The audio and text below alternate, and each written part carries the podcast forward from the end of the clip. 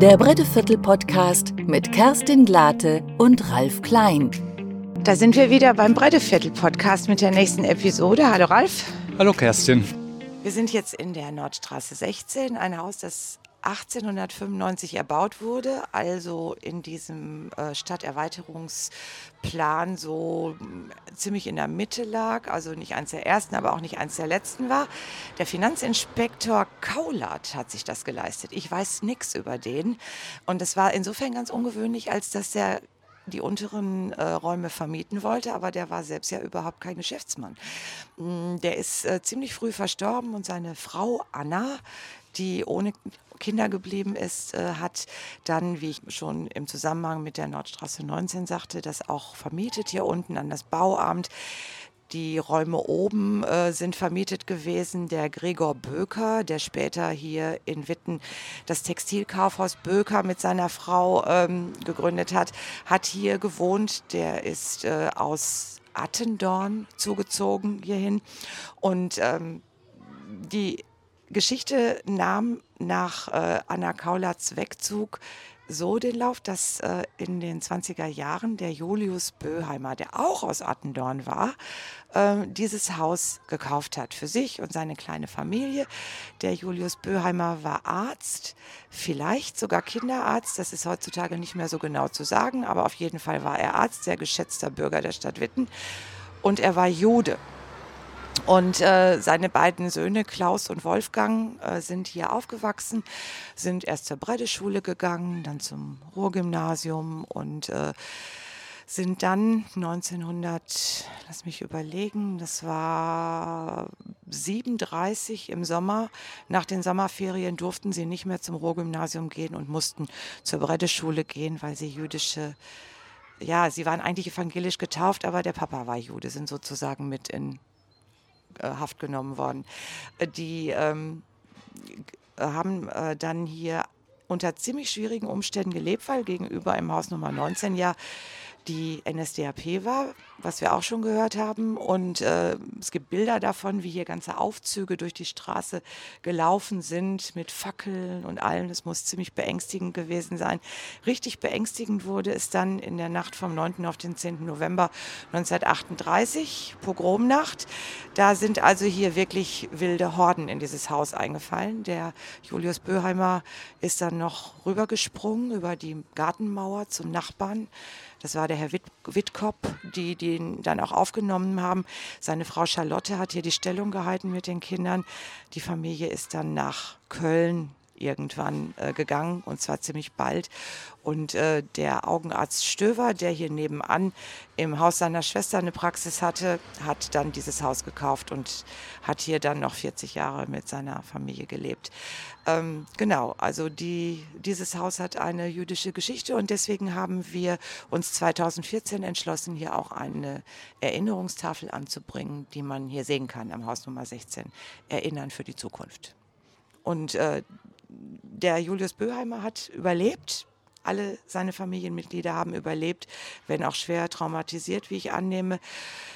Der hat sich dann zusammengetan mit dem Max Blank. Der Max Blank war der Besitzer des Kaufhauses, äh, wo äh, später dann Hertie und die Galeria Kaufhof dran war. Der wohnte nämlich Horten, äh, Horten genau. Der wohnte nämlich im, ähm, im Haus Nordstraße 12, in der er 1932 aus der Rundstraße gezogen ist. Und über das Haus Nordstraße 12 kannst du, Ralf, vielleicht ein bisschen mehr erzählen. Ja, an der richtigen Stelle. An der richtigen Stelle heißt, ich würde gerne etwas Zusammenfassendes zum jüdischen Leben im Breddeviertel sagen.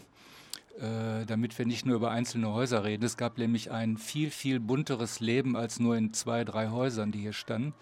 Äh, die Stadt Witten hatte interessanterweise den Umzug, den erzwungenen Umzug der jüdischen Volksschule von der Nordstraße 19 zur Breddeschule damit begründet, dass ja hier rund um die Breddeschule die meisten jüdischen Schüler sowieso wohnten und Schülerinnen natürlich auch. Also das stimmt einerseits, aber andererseits lebten natürlich nicht alle jüdischen Menschen alle jüdischen Wittener hier im Breddeviertel. Wer wo wohnte, war letztlich, wie bei den nicht-jüdischen Wittenern, auch eine Frage des Geldbeutels. Dass die jüdische Gemeinde hier die Nordstraße als ihr Zentrum betrachtete, ist klar. Sie hat hier ihre Synagoge ursprünglich errichtet. Aber im Grunde bestimmte der Geldbeutel, wer wo lebte. Wer in der Utmannstraße, in der Nordstraße, in der Gartenstraße äh, wohnte, in der Beethovenstraße, der war Kaufmann, der war Jurist, der war Arzt, der war Freiberufler, der hatte jedenfalls genügend Geld. Kurz noch zur Einordnung. Die Mozartstraße war die Moltke-Straße, die Othmannstraße, die Rohnstraße und die Beethovenstraße, die Bismarckstraße ja. zu dem Zeitpunkt. Genau. Nur damit die Leute wissen, wovon wir jetzt benutzt reden hier. Ich benutze lieber die heutigen Namen. Wenn ich Bismarckstraße sage, weiß das wieder keiner. Und dann kriege ich hinterher wieder einen drüber. Nee, niemand gibt ja. Ich wollte es nur einordnen. Zu der Zeit waren das andere Straßennamen. Okay. Wer Handwerker war, der wohnte außenrum. Der wohnte in der Breddestraße, der wohnte in der Breitestraße oder in der Wiederstraße. Äh, oder wenn er Arbeiter war, wohnte er ganz außerhalb dieses Viertels. Der wohnte dann in der Aderstraße, der wohnte in der damaligen Rosenstraße, die heute überbaut ist und so weiter. Das hat sich gar nicht so sehr geändert, ne? Nein, das hat sich wenig geändert. Das ist immer noch so. Die meisten der aber die allermeisten der wohlhabenden jüdischen Wittener, die lebten in der Bahnhofstraße. Das waren überwiegend Kaufleute, die dort in ihren Kaufhäusern, also in ihren Laden, über ihren Ladengeschäften wohnten.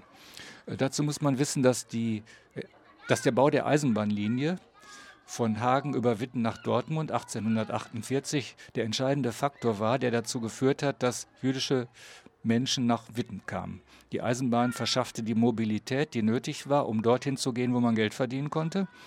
Und 1847 war ein Gesetz erlassen worden in Preußen, also die Judenemanzipation, hieß das. Das heißt, die Juden durften seit 1847 selber bestimmen, wo sie wohnen und sie durften auch bestimmen, welchen Beruf sie ausüben wollten. Das war vorher nicht immer so einfach für jüdische Menschen.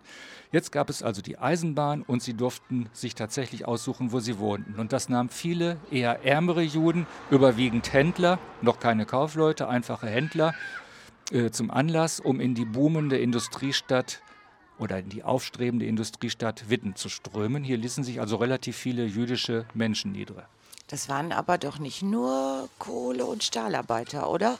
Das, die wenigsten waren Stahlarbeiter. Stahlarbeiter sowieso nicht. Ich habe bis heute keinen einzigen äh, jüdischen Stahlarbeiter gefunden. Das waren alles Händler, viel Händler, viel, die vom Plattenland kamen oder, oder Ärzte, Ärzte, wie der Böheimer.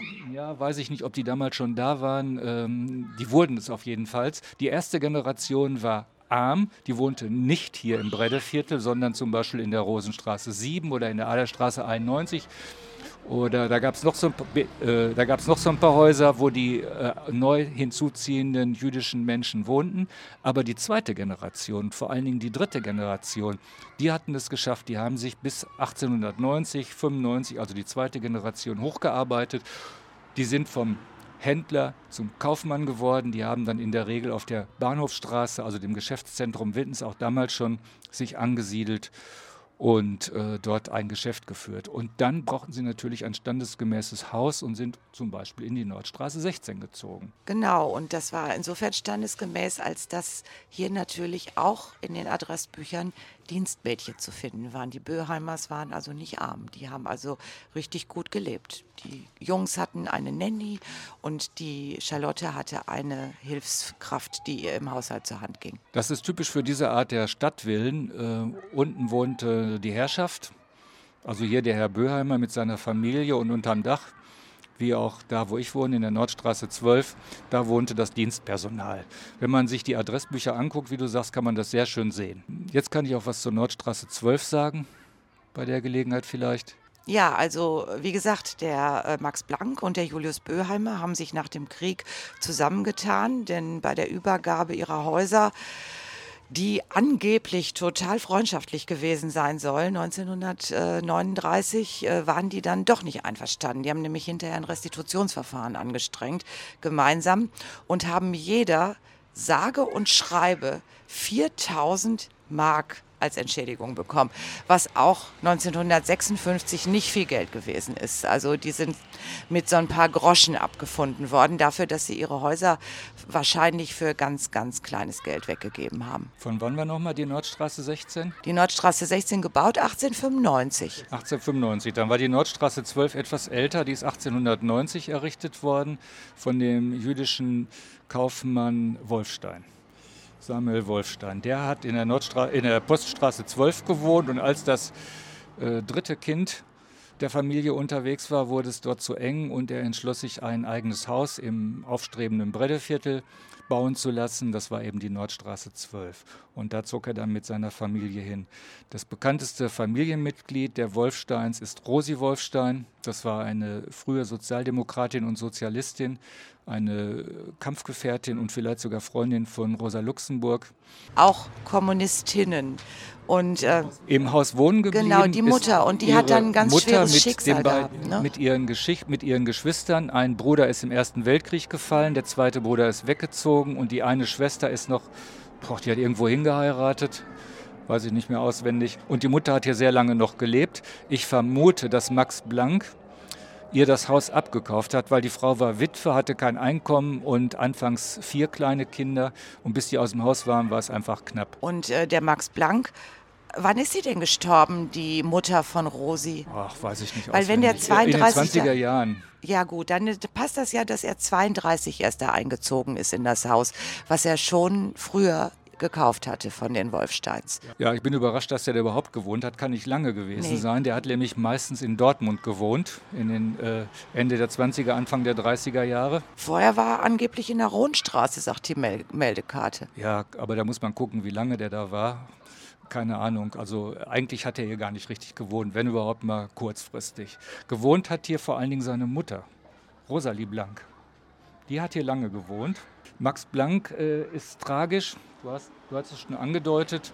Der ist nach dem Novemberpogrom in, äh, ins KZ Sachsenhausen äh, gebracht worden und er sollte erst dann freikommen, wenn er zustimmt, seine Eigen, sein Eigentum zu verkaufen. Also Alsbech und Blank, das Kaufhaus und auch das Grundstück und Haus Nordstraße 12. Und im ersten Anlauf hat er das nicht gemacht, ne? Und hat sich verweigert und dann ist es ihm nicht sehr gut gegangen damit. Na, er ist äh, geschlagen worden. Mhm, ist richtig verprügelt worden, richtig doll. Waren, glaube ich, ein paar Knochenbrüche auch dabei. Ja, es ging aber noch mal halbwegs glimpflich ab. Also er war nicht äh, so schwer verletzt, dass er handlungsunfähig gewesen wäre. Er, er unterzeichnete einen Kaufvertrag äh, mit dem Hautarzt Dr. Karl Spellberg. Also der hatte dann auch eine Arztpraxis da unten drin. Das heißt, in diesem Viertel Der Spellberg hat da seine Hautarztpraxis gemacht, den Kaufvertrag, das finde ich sehr interessant, den beurkundete der Rechtsanwalt Karl Schlichterle. Und auch das Rückerstattungsverfahren, das du vorhin angesprochen hast, wa- was mit dieser Nichtentschädigung, dieser peinlichen Entschädigung endete, auch das Rückerstattungsverfahren wickelte er ab. Er verdiente also zweimal an den Notariatsgebühren. Schlichterle war außerdem ein Nachbar aus der Breddestraße 22. Das Haus, äh, das ist da vorne um die Ecke. Ne? Das gibt's noch. Das ist das Haus neben dem heutigen Casino. Das ist hier unten, das ist links neben dem Casino. Moment, Moment, 22, das ist das Casino, das ist okay. 22. So, das ist heute ein neues Haus, aber die Hausnummer ist 22. Okay. Der Spellberg, Dr. Spellberg hatte seine Praxis damals in der Beethovenstraße 2, also Bismarckstraße 2, direkt da, wo sie von der Bahnhofstraße abzweigt. Und er wollte gerne etwas Eigenes haben und schnappte dann dem Augenarzt Dr. Stöver, du erwähntest ihn schon, dieses Haus Nummer 12 weg. Herr Stöver kam ja auch nicht zu kurz, wie du uns verraten hast, denn er bekam ja dieses wunderbare Haus Nummer 16. Das Haus Nummer 14 gehörte der Mutter von Herrn Stöver. Und er wollte offensichtlich etwas Eigenes haben. Das war die Tante und die wohnte gar nicht in Witten und die wollte es ihm partout nicht verkaufen. Okay. Die, die, Kann man mal sehen, wie unterschiedlich die äh, Quellen sind. das ist jetzt eine mündliche Quelle und zwar die Schwiegertochter der Stövers, die noch lebt und mit der ich gesprochen habe, hat das erzählt, dass äh, der ganz unglücklich war, dass er in diesem Haus da nicht kaufen konnte und deswegen dann dieses Haus gekauft hat, weil er es sein eigen nennen wollte. Okay. Unter, unter Historikern sagt man, der Zeitzeuge ist der Feind des Historikers. Naja, so zumindest ist es so gedacht gewesen. Wie auch immer, es gehörte einem weiblichen Familienmitglied und dieses Familienmitglied äh, wollte es ihm nicht verkaufen. Jedenfalls beschloss Herr Stöver, sich ein eigenes Schnäppchen zu leisten und äh, kam dann hier an die Nordstraße 16. Also die Schwiegertochter von dem Herrn Stöver hat gesagt, dass das ja ganz dicke Freunde waren, der Erich Stöver und der Julius Böheimer und dass der Erich dem Julius ja so einen Gefallen getan hat, Ja, da würde ich kein Wort von glauben. dass er diese, ich wollte das nur mal so erzählen, wie das in der Familie Stöver transportiert wird in der Familienchronik.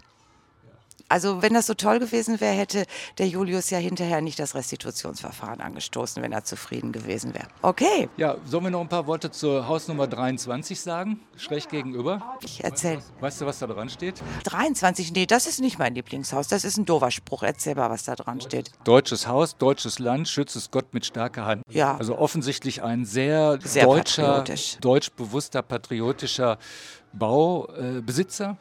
Das war der Sanitätsrat Dr. Paul Marx.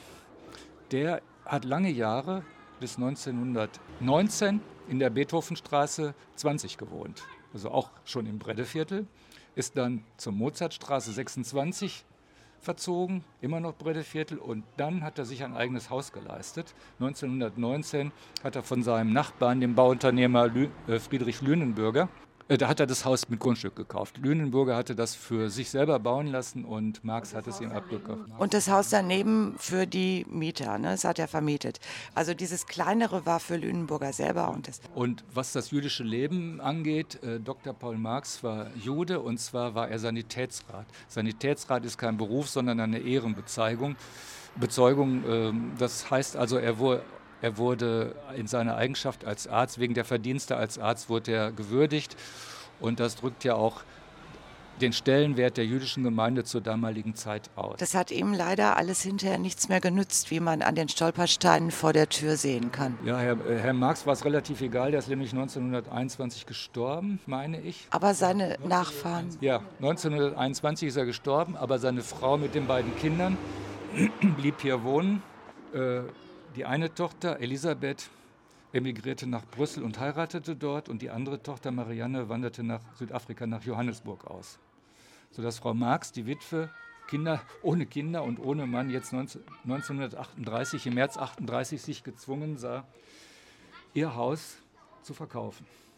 Käufer war ihr Mieter, der Kaufmann Friedrich Müller.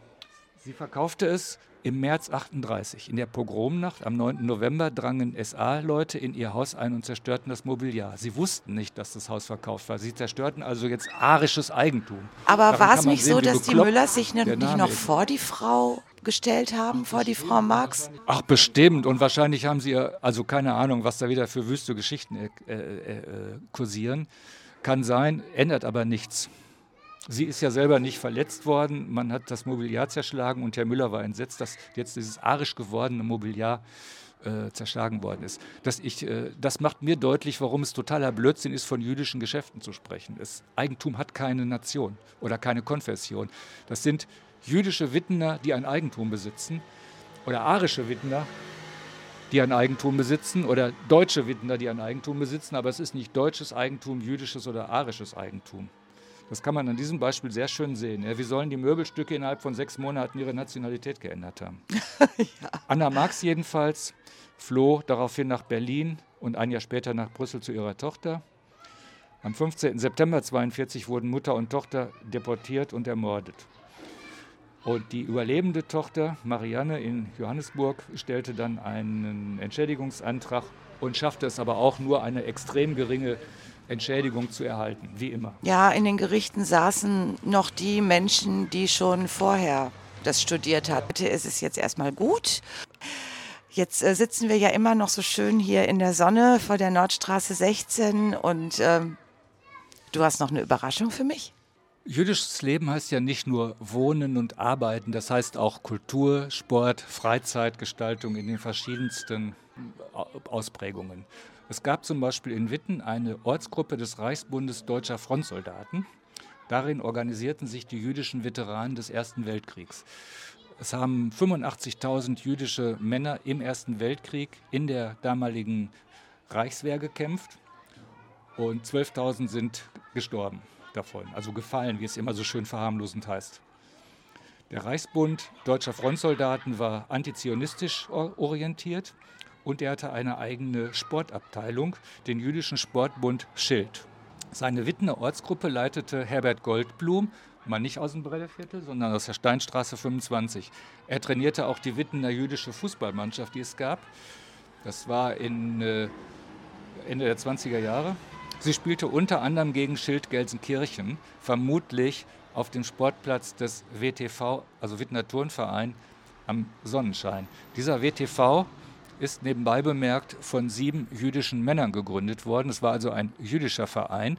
Die sind äh, 1877 aus der Turngemeinde Witten ausgetreten, weil die Turngemeinde es nicht für nötig hielt, auf die jüdischen Feiertage Rücksicht zu nehmen. Da sind diese sieben Männer ausgetreten, haben ihren eigenen Verein aufgemacht. WTV von 1877. Bei diesem wunderbaren Fußballspiel ging Witten schnell 1 zu 0 in Führung, aber nach der Halbzeit drehte Gelsenkirchen das Spiel und gewann leider 4 zu 1. Das Rückspiel in Gelsenkirchen verloren die Wittener glatt mit 6 zu 0. Super. Und äh, so. Der Schild hatte weitere Abteilungen, zum Beispiel für das Turn. Er nutzte wahrscheinlich, da bin ich mir nicht ganz sicher, den jüdischen Turnsaal bei der Gastwirtschaft Lohkamp in der Röhrchenstraße 32. Ansprechpartner für den Schild in allen Angelegenheiten war Herr Böheimer. Julius? Julius Böheimer. In den entsprechenden Zeitschriften findet sich seine Adresse immer als Kontaktadresse für den Schild. Das wusste ich noch nicht, ganz neu. Das heißt, er hatte, der war, das bedeutet, er war erstens Soldat im Ersten Weltkrieg, Ja, das war weiß ich. zweitens im Reichsbund Deutscher Frontsoldaten organisiert und war drittens bereit, als Kontaktperson für sportinteressierte jüdische Männer zu dienen. Äh, wo du das gerade sagst, ich weiß, dass er im Ersten Weltkrieg war. Und ich bin letztens in London gewesen, in dem Haus seiner Nachfahren und habe da alte Dokumente gesichtet und habe etwas gefunden, was mich zutiefst irritiert hat. Und zwar wusste ich, dass er Träger des Eisernen Kreuzes war.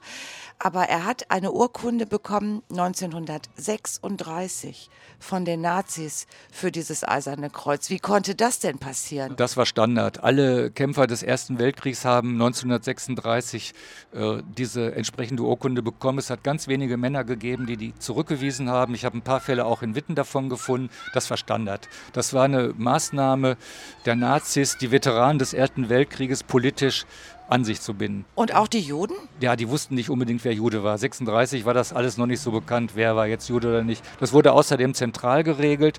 Und äh, wer in Berlin zentral was regelt, der weiß nicht, welcher, welcher Veteran in Witten Jude war oder nicht. Also Okay, da dann ist das auch nichts bei- erklärt. Da musste der nicht Gut. überdenken. Das war, Okay. das war sozusagen eine automatische Maßnahme ohne Berücksichtigung der einzelnen Person. Okay, also nichts Besonderes sozusagen. Nichts Besonderes. Weder besonders gut noch besonders schlecht. Oh, wie schade. Okay. Ja, die jüdische Gemeinde hatte aber eine weitere Einrichtung, nämlich den Bund jüdischer Schüler. Das war eine Art Wandervogel, ein jüdischer Wandervogel, also eine bündische Jugendgruppe. Man traf sich, diskutierte, spielte und wanderte. Sie war dem Bund jüdischer Pfadfinder angeschlossen, dessen Wittener Ortsgruppe von Gustav Weinberg aus der Poststraße und Walter Löb aus der Nordstraße 12 geleitet wurde. Walter Löb äh, wohnte seit Anfang der 30er Jahre in der Nordstraße 12. Diese Wittener Ortsgruppe der jüdischen Pfadfinder nannte sich übrigens die, die Wikinger und hatte ungefähr 20 Mitglieder, und zwar Mädchen und Jungen. Man grenzte sich gegen die Nazis einerseits und die KPD andererseits ab, obwohl es die Extremismustheorie noch gar nicht gab, und verband sich eher mit dem Reichsbanner, also dem sozialdemokratisch orientierten Reichsbanner. Man äh, veranstaltete auch eigene Demonstrationen zwischen 1932. Immer wenn irgendeine Wahl anstand, demonstrierten die jüdischen Pfadfinder in ihrem Sinne für oder gegen bestimmte Parteien. Und die Pfadfinder, die in der Nordstraße 12 von Herrn Löb geleitet wurden, hatten die auch was mit, Herrn, mit den Böheimers zu tun oder nicht? Keine Ahnung. Müssen wir gucken. So, und abschließend noch, es gab einen gemischten Synagogenchor.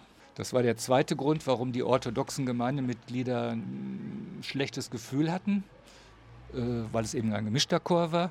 Es gab eine Leseabteilung, also eine Bücherei in der Synagoge. Es gab den jüdischen Frauenverein, der von Rosalia, Rosalie Blank, also der Mutter von Max Blank aus der Nordstraße 12 geleitet wurde.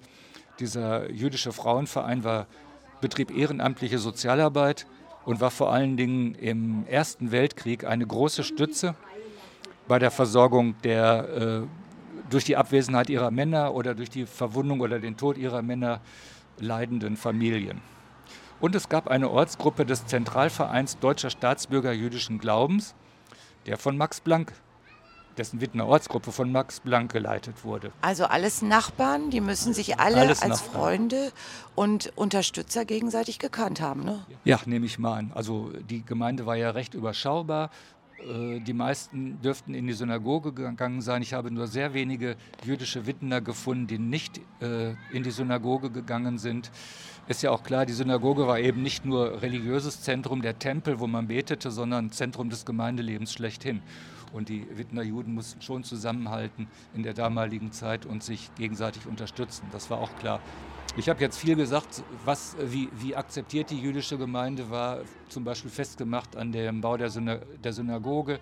Aber es gab auch einen vehementen Antisemitismus in Witten. Aber da können wir andermal drüber sprechen. Wirklich, wenn wir, habe ich mir auch schon was überlegt, nämlich im Zusammenhang mit dem Ruhrgymnasium. Und da macht es auch Sinn. Genau, und da gehen wir dann das nächste Mal hin.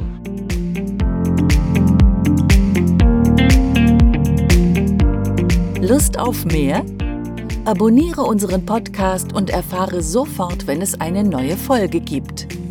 Den Breddeviertel Podcast findest du überall, wo es Podcasts gibt. Produktion Marek Schirmer